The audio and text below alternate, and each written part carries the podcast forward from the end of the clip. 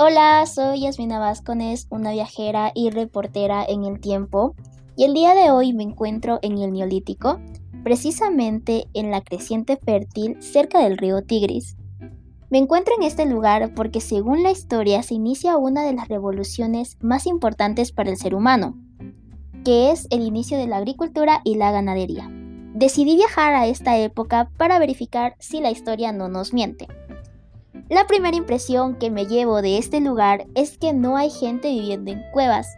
Yo esperé encontrarme a gente viviendo en cuevas determinadas, pero no, hay gente viviendo en cabañas. Obviamente todo muy rústico, pero de verdad es muy bonito.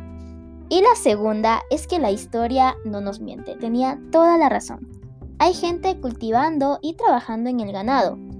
Y lo que más me sorprendió es que no es solamente la gente adulta, sino que son todos. Es un trabajo en comunidad algo que en nuestra época no estamos muy acostumbrados, la verdad.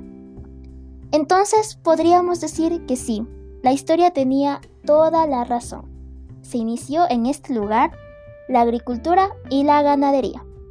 La verdad que me sorprende mucho eh, ver este tipo de escenarios. Estoy muy impresionada y la experiencia ha sido muy bonita. Me ha gustado.